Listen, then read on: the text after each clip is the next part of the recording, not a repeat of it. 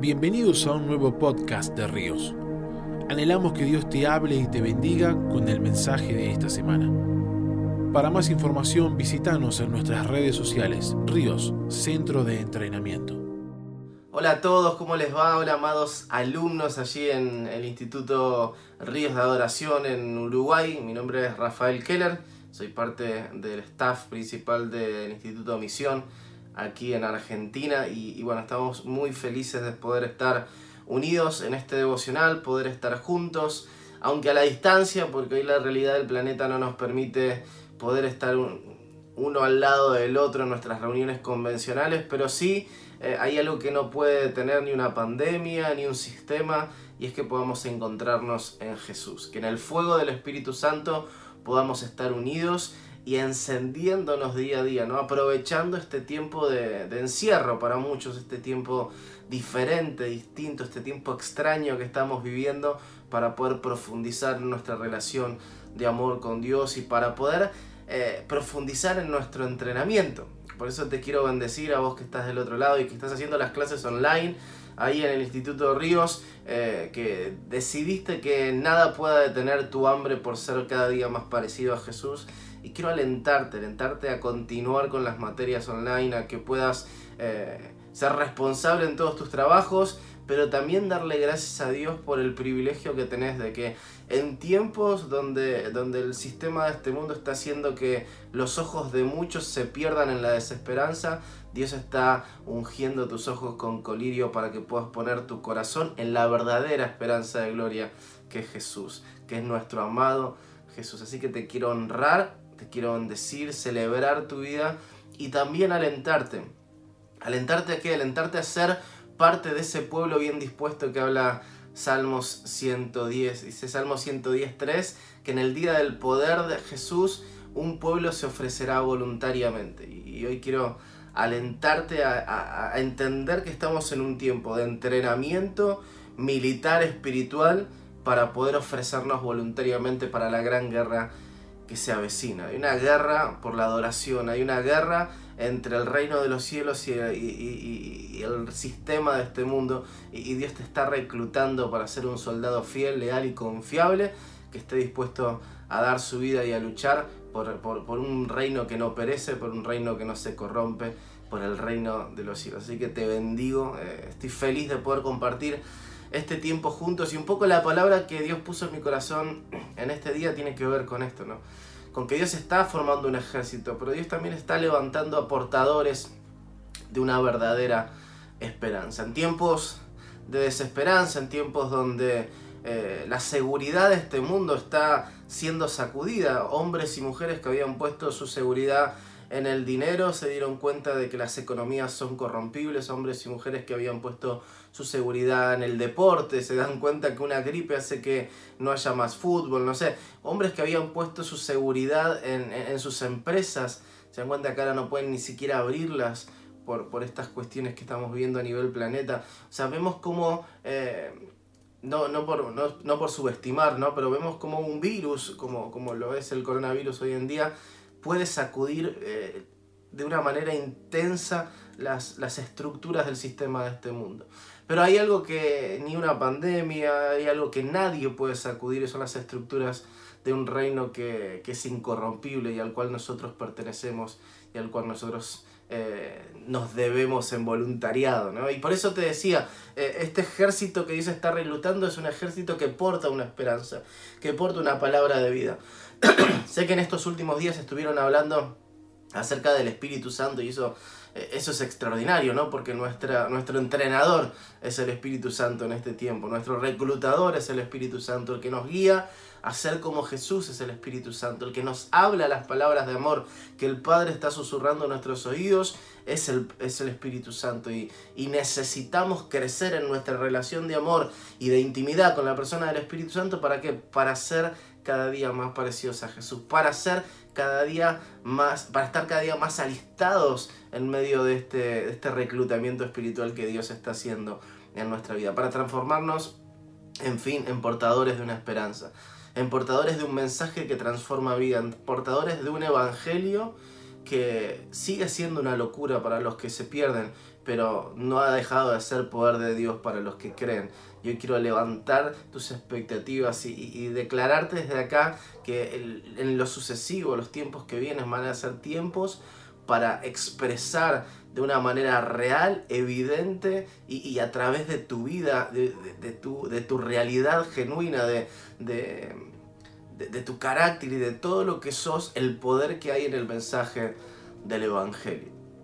Una de las cosas que, yo creo que, está, que están sucediendo es que muchos están eliminando los grises y que nos estamos dando cuenta de que, de que todo lo que predicábamos era, era una realidad, aunque siempre lo creímos, pero es como que estas evidencias hacen que las letras de la palabra cobren vida y que realmente nos demos cuenta, y quiero alentarte a que puedas despertar ahí eh, en tu lugar, nos demos cuenta de cuál es nuestro rol profético en este tiempo. Isaías 61 eh, quizás es uno de los pasajes eh, más extraordinarios, uno de los capítulos más extraordinarios que encontramos en el Antiguo Testamento. A ver, todos los capítulos son extraordinarios, pero particularmente Isaías 61 es un, eh, es un mensaje que, Dios toma, que Jesús toma en su estancia aquí en la tierra para autodefinirse como, como el enviado de Dios delante de, muchas personas. ¿no? aquel día en la sinagoga toma el rollo de Isaías, lee Isaías 61 y, les dice a todos, bueno, las escrituras se han cumplido delante de ustedes. Lo que dice Jesús es, bueno, aquí el verdadero portador de la esperanza para Israel. Eh, Isaías 61 habla de una esperanza venidera, habla de un, ungido que iba a venir, eh, habla de, un, de eh, de un Mesías que iba a transformar la vida de, Jerusalén, la vida de Israel, la vida de los hijos de Dios. Y, es extraordinario porque Jesús se presenta en esta sinagoga delante de todos y dice, bueno, eh, esta promesa, esta profecía, esta, este vaso de esperanza, este, este vaso de, gloria que, profetizó el profeta Isaías hoy se está cumpliendo delante de ustedes. Acompáñame de tus escrituras eh, en Isaías 61. Dice ahí, el Espíritu del Señor Omnipotente está sobre mí, por cuanto me ha ungido para anunciar buenas nuevas a los pobres. Me ha enviado a sanar corazones heridos, a proclamar liberación a los cautivos y libertad a los prisioneros, a pregonar el año del favor del Señor y el día de la venganza de nuestro Dios. Continúa a consolar a todos los que están en duelo y a confortar a los dolientes de Sión. Me ha enviado a darles corona en vez de cenizas aceite de alegría en vez de luto, traje de fiesta en vez de espíritu de desaliento. Serán llamados robles de justicia, plantíos del Señor para mostrar su gloria. Este pasaje es extraordinario. Eh, y, el versículo 2 eh, nos muestra una realidad profética muy interesante. Isaías está tomando una profecía directamente del cielo y está anunciando a Israel que vendría un Mesías.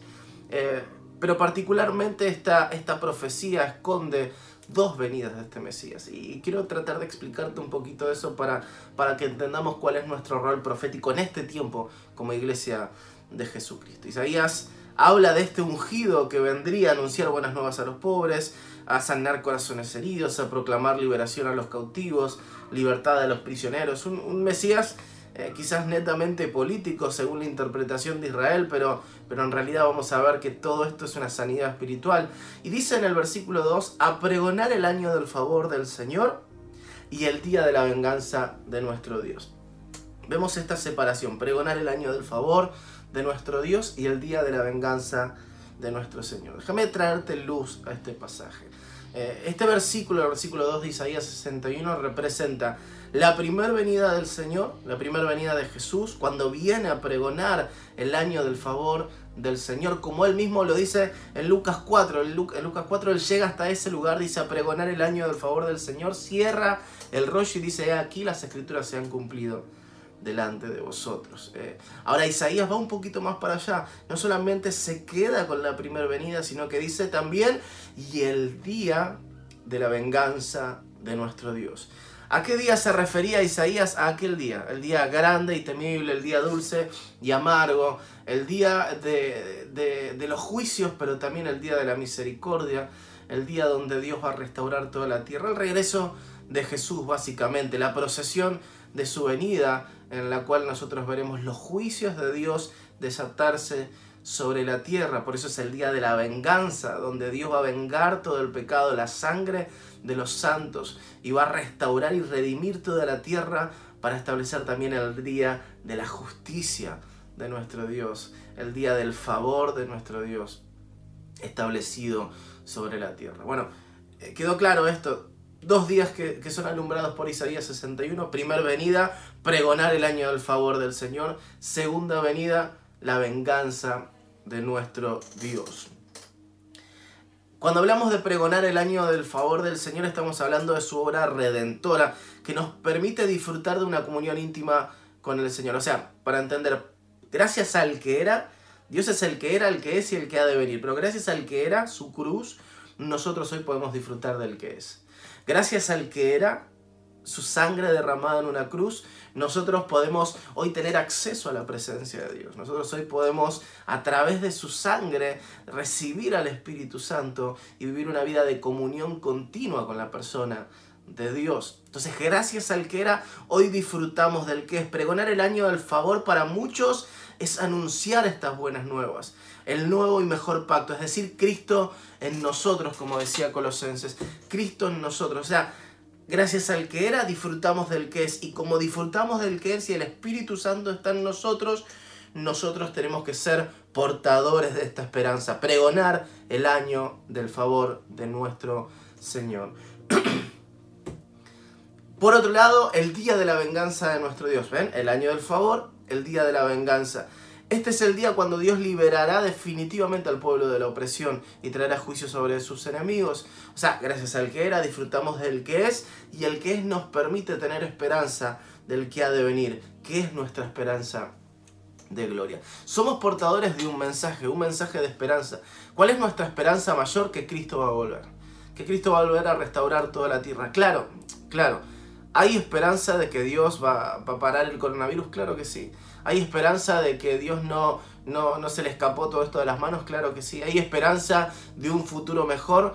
Probablemente, sí, sí, porque si Jesús está en nosotros, aunque, aunque todo se caiga alrededor, nuestros días son cada día más, más disfrutables en su presencia. Pero nuestra verdadera y final esperanza está puesta en aquel día, el día de su regreso, el día de la venganza de nuestro Dios, como dice el profeta Isaías, el día donde como pueblo nos ofrecemos voluntariamente en el día de su poder y podemos ver cómo la maldad es totalmente erradicada de la tierra y se establece el reino sempiterno de Dios. Eh, somos portadores de esperanza porque somos portadores de este mensaje.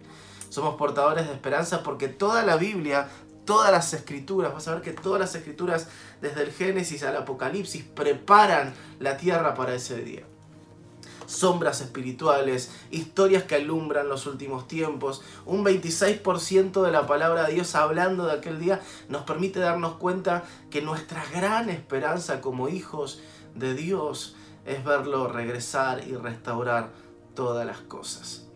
Eh, es interesante que si lees Isaías 61 hasta donde dice el pregonar el año del favor del Señor, todas las indicaciones que, o, las características de este hombre que, sería enviado por Dios representan de alguna manera los cinco ministerios que, que, el apóstol Pablo dejaba como columna vertebral de la iglesia. ¿no?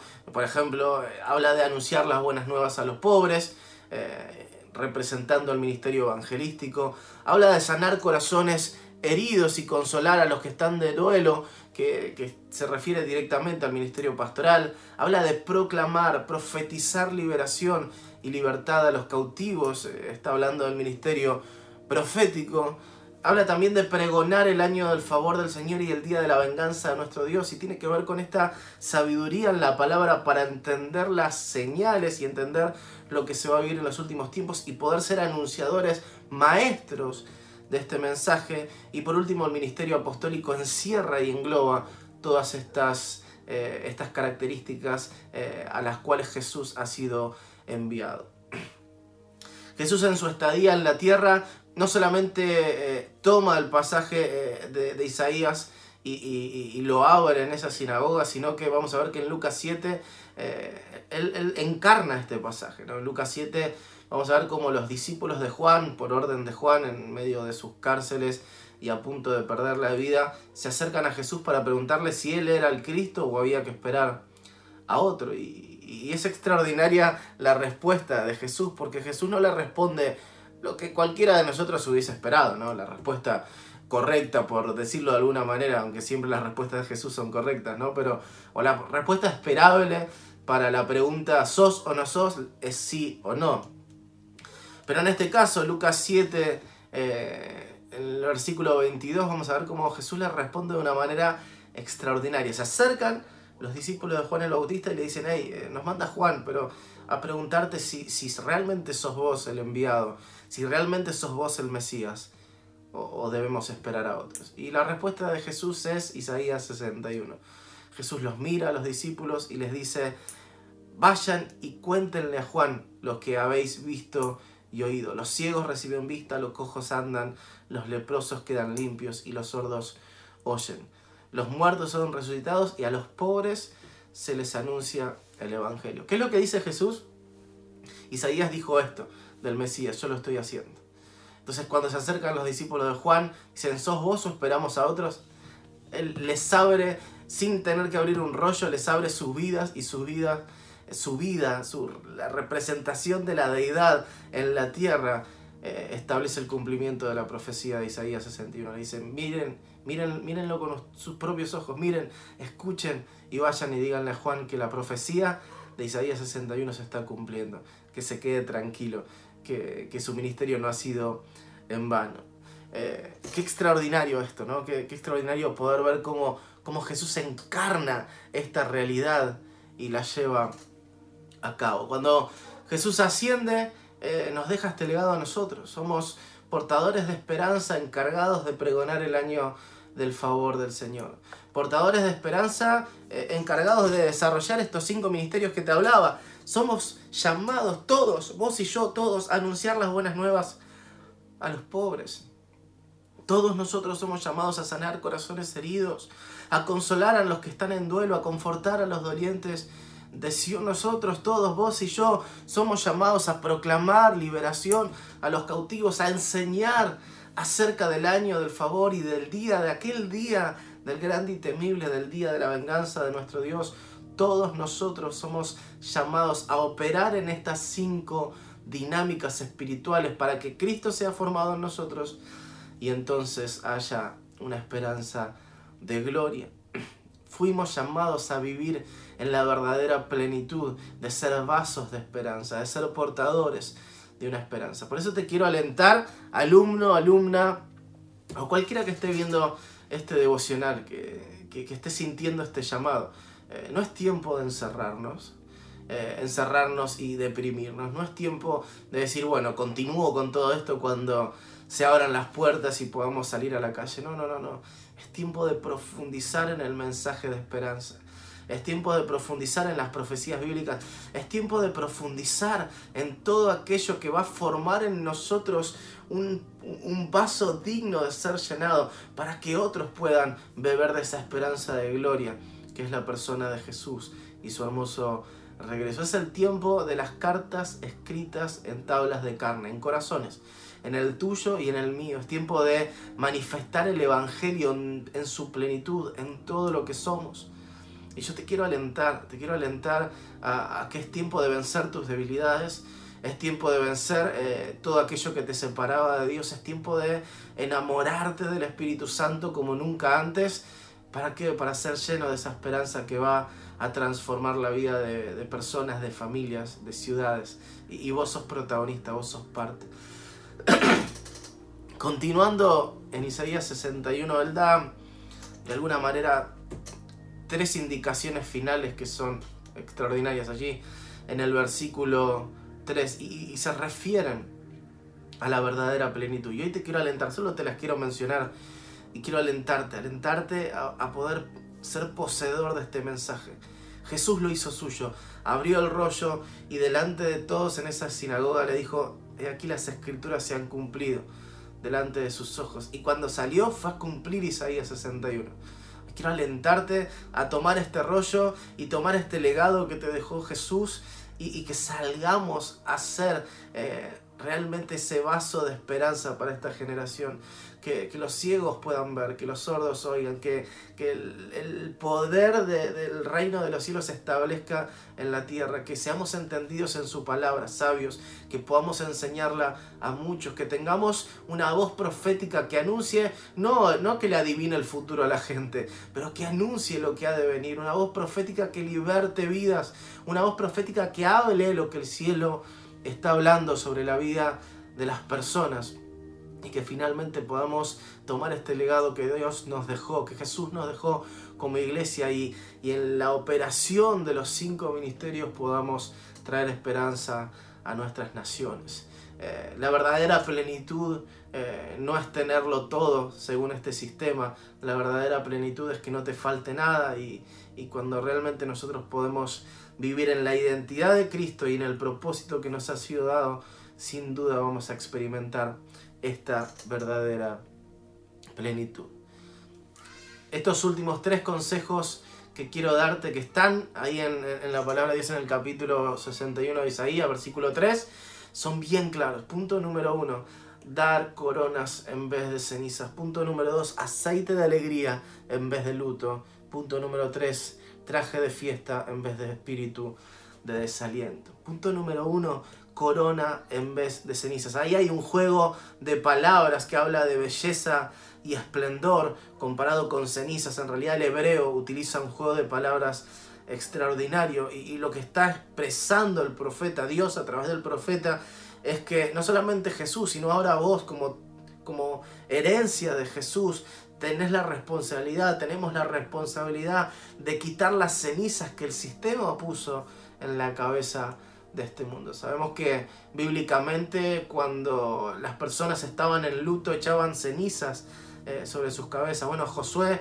lo hace cuando allí creo que es en Josué 7 pierde su batalla en Jai y se da cuenta de que Dios de alguna manera no había ido con ellos a la batalla. Él se tira cenizas en la cabeza y, se rasga las vestiduras, creo, no, no, recuerdo exactamente, pero creo que había hecho eso también y, de repente Dios se aparece y Dios empieza a hablarle y Dios empieza a mostrarle cuál había sido su error. Bueno, las cenizas eran síntoma de luto y estamos en medio de una situación donde todas las naciones están viviendo un luto generalizado. Hay cenizas eh, en la cabeza de personas que están cerca tuyo, de amigos, de familia, que están ahí muy cerquita de donde vos estás.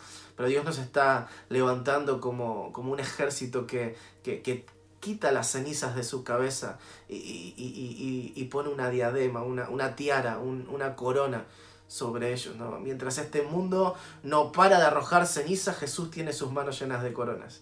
Mientras este mundo no para de arrojar cenizas en las cabezas de, tus amigos, de tus familias, tratando de llevarlos a la desesperanza, eh, Jesús está lleno de coronas en sus manos y nosotros somos llamados a dar esperanza a esa generación que las ha perdido, a tomar esas coronas que Jesús nos está dando y ponerlas eh, en la cabeza de esas personas que Dios está buscando. Primer punto, demos coronas en vez de cenizas. No es tiempo para salir con un mensaje de te lo dije, eh, esto te pasa por no creer en Dios. No, no, no. Es tiempo de tomar las coronas que Jesús tiene en sus manos y empezar a coronar a esta generación eh, y limpiar la ceniza de condenación que hay sobre ella. Seamos vasos dignos de gloria, dignos de honra, seamos portadores de una esperanza para esta generación. Punto número dos, dar alegría en vez de luto. El pueblo hebreo era, costumbre derramar aceite perfumado sobre la cabeza de los huéspedes en fiestas jubilosas. También David lo, lo señala en el Salmo 23, 5. Él dice, unges mi cabeza con aceite, mi copa está rebosando. Lo podemos ver ahí en el Salmo 23, 5. Y yo quiero profetizar algo sobre tu vida. Quiero profetizar algo sobre Uruguay, sobre Argentina, sobre, sobre Latinoamérica el hedor del luto va a ser transformado por perfume de alegría. El hedor del luto va a ser transformado por perfume de alegría. Quiero repetirlo una vez más sobre tu vida. El hedor del luto.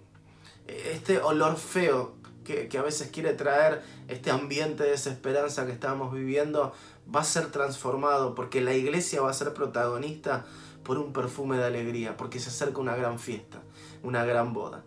O sea, aunque el sistema quiera vestir de luto a las naciones, hay una iglesia que va a derramar aceite de alegría y la va a vestir de fiesta. Eh, la iglesia va a ser eh, luz en medio de la oscuridad en este tiempo. Y, fuimos llamados a, a, derramar aceite de alegría sobre las personas que Dios ha puesto alrededor nuestro. Fuimos llamados a derramar un aceite de esperanza en medio del luto que están viviendo las naciones. Por último, dar traje de fiesta en vez de espíritu de desaliento. Esta imagen representa, por ejemplo, las túnicas coloridas, como en el caso de, José, utilizadas como ornamento en las fiestas jubilosas. Eh, eran piezas de ropa distinguidas, sabemos que en la antigüedad no había un placar bastante amplio como los que tenemos ahora, así que ropajes eh, coloridos representaban realeza, representaban importancia.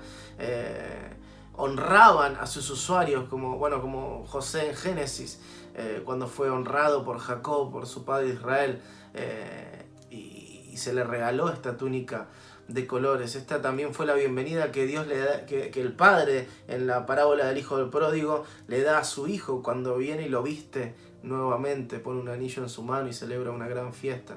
Eh, Dios nos está llamando como portadores de una esperanza a entender esta realidad. Dios quiere vestir de fiesta a esta generación, aún aquellos que han decidido malgastar su herencia y se han ido lejos de la casa del Padre.